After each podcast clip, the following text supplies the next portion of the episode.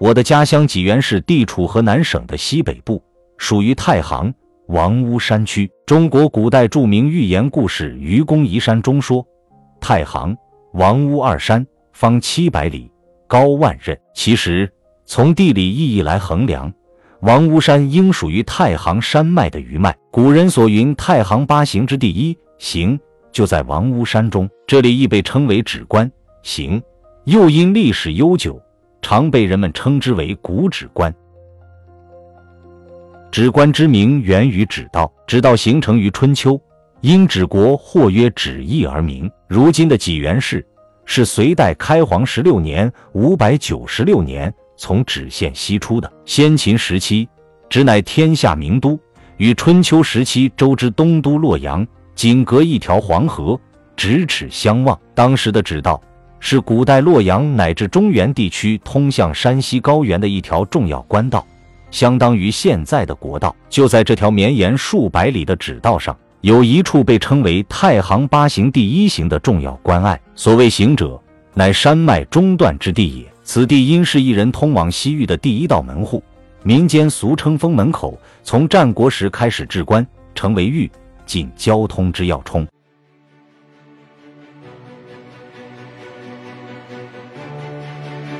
太行山古有天下之极、东西俱防之称，是黄土高原边缘的一道天然屏障。千百年间，不知有多少文人墨客、商贾仕女、江湖侠客、盗贼流寇、乞丐游民等等，为了找官做、找活干、找饭吃、找衣穿、找钱花，纷纷带着一种漠然的神情，穿越纸关，来来往往的在这条古道上奔走。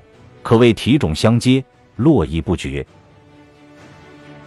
古人云：“关当指道之险，指关两山夹峙，城离行，仅有丈余之阔，号称封门天险。”实载古代道路上设置关隘，一方面是为了军事防御、控制交通，另一方面也是征收关税的重要设施。据史料记载，秦汉时期，止关就设有盐关，专事盐税。在军事上，止关和止道一样，都是兵家必争之地。战国时，秦昭王十六年（前两百九十一年），秦魏之战后，本属魏地的止关变为秦国所据。还有后赵石虎、前秦苻坚、西燕慕容永都曾兵临止关。南北朝时，止关为东魏与西魏、北齐与北周的边境地带，彼此各据险要，杀伐攻战。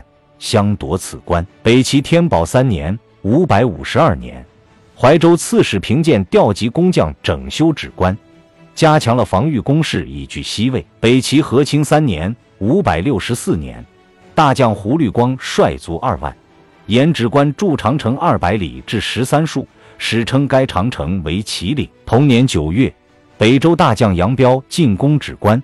北齐太尉娄睿凭借止关天险和坚固的长城工事，抵御来犯之敌，两月余破北周军于止关，并生擒杨彪。至今，祁岭长城遗迹仍依稀可见。这也从一个侧面说明止关的战略地位是何等重要。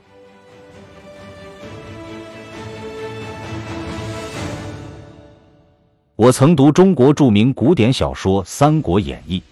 该书第十四回有这样一段文字，就与止道、止关有关，却说李乐引军诈称李傕、郭汜来追车驾，天子大惊。杨奉曰：“此李乐也。”遂令徐晃出迎之。李乐亲自出战，两马相交，只一合，被徐晃义父砍死于马下，杀散余党，保护车驾过祁关。太守张扬据素帛迎驾于止道，地封张扬为大司马。杨慈帝屯兵也亡去了，帝入洛阳。这是东汉末年，汉献帝这位可怜兮兮的末代皇帝从山西安邑出发，由杨凤、董承宝驾过王屋山，然后走止道经止关返回洛阳时，途中发生的惊险一幕。汉献帝者，乃后来曹操挟天子以令诸侯的那位皇帝也。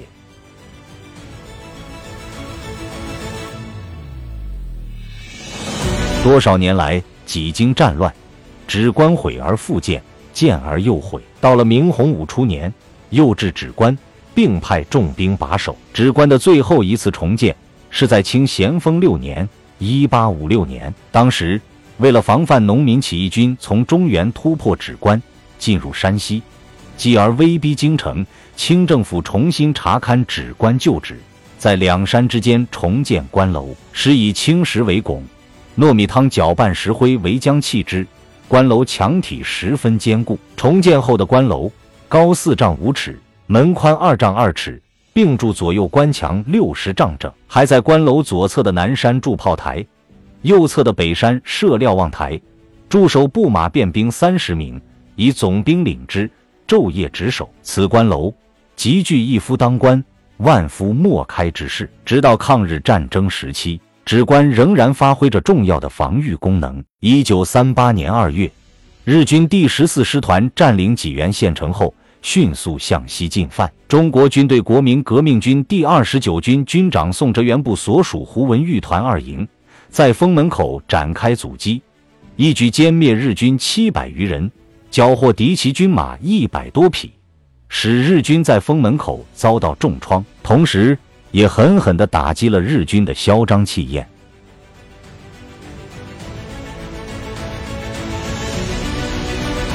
往事越千年，历代直关都是精兵把守，严加管制。每每通关者至此，顿生恐惧之感。然而，清咸丰六年（一八五六年）八月，重建直关竣工时，却在关口立了一通指令碑，亦称告示碑。其碑名曰。酌定关门启闭时刻，已是县之事。赵德峰门口为晋豫两省出入门户，本部院前已旧关塌废，即应修建护房。资商河南府部院委员会同济源、垣曲等县合勘重新修建。资据该委员等据报公郡，查关门启闭有常，不可漫无限制。为此，是养便兵及过往军民人等之息，每日黎明开关，订婚闭关。该便眼同上锁，无论风雨，必依时启闭。过往行人务须留心查看，如遇时有行迹可疑，时许盘结，送原曲县纠问。夜间分班值守关楼，兼在附近巡查，不许旷物。遇有扣关者，该便即亲意查询，实系本地良民，方准开关放行。该便不得故意留难，丝毫虚索。至于重旧往来行人，也不许借端生事，有干并纠，无为特使。发布这一指令告示者，乃兵部侍郎兼督察院右副都御史、府山西监管提督严正印务节制太原城守卫王维。细读指令碑，无疑体现了王维的亲民之举。从告示中可以看出，王维其人在从严治官的同时。还非常注重维护同当地群众和过往行人的关系。他既奉行每日黎明开关、订婚闭关的惯例，又对夜间需要通关的本地良民开关放行，并明令值守关楼的便兵不得故意留难，更不允许丝毫虚索，否则重就。一位封建社会的官员能够如此深明大义、亲民爱民，实在可贵可敬。看来。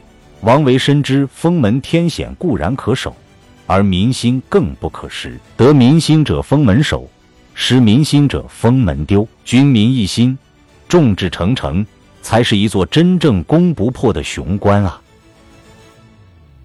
另据近年来一些专家学者对茶文化的研究表明，王维在古址关镌刻指令碑，还与万里茶道有关。全长一点四万公里的万里茶道。是一条由晋商开创的，始于十七世纪的以贩运茶叶为主的国际古商道。它南起中国福建武夷山，经江西、安徽、湖南、湖北、河南、河北、山西、内蒙古向北延伸，途经蒙古国，抵达俄罗斯，是欧亚大陆重要的经济文化交流通道。这是一条贯通南北、跨越国界的名副其实的茶马古道。其参与人口之多，行经的区域之广，商品流通量价之大，对历史文化影响之深，据说可以与丝绸之路相媲美。需要指出的是，万里茶道从湖北进入河南洛阳，然后越过黄河后分道两路，一路从毗邻济源的怀庆府治所沁阳县经太行行进入晋东南，而另一路则沿着指道经指关进入晋南晋西南地区。思乡心切的晋商们带着马帮，各自回家小憩休整后继续北上。而王维的指令，则为千里奔波途经指关的晋商们安全顺利、放心的通关开了方便之门。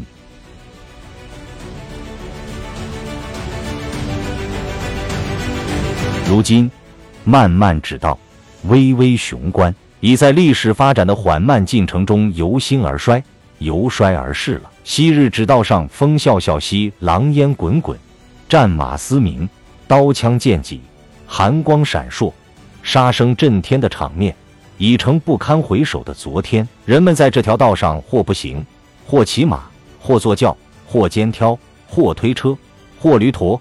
看似悠闲，实则艰辛的行路图，早已随着时代的变迁，成为过去岁月的烙印。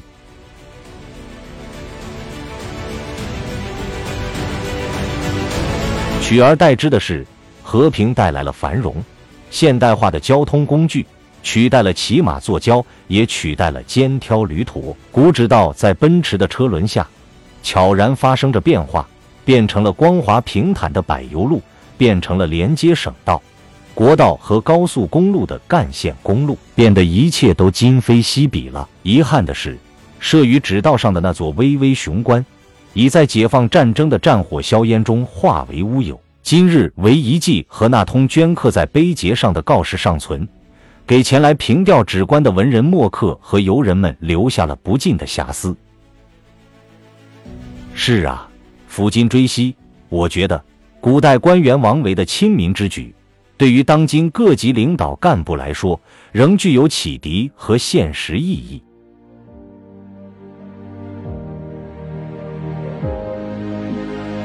姚景强古指官，那通亲民之举爱民的碑，分享完了。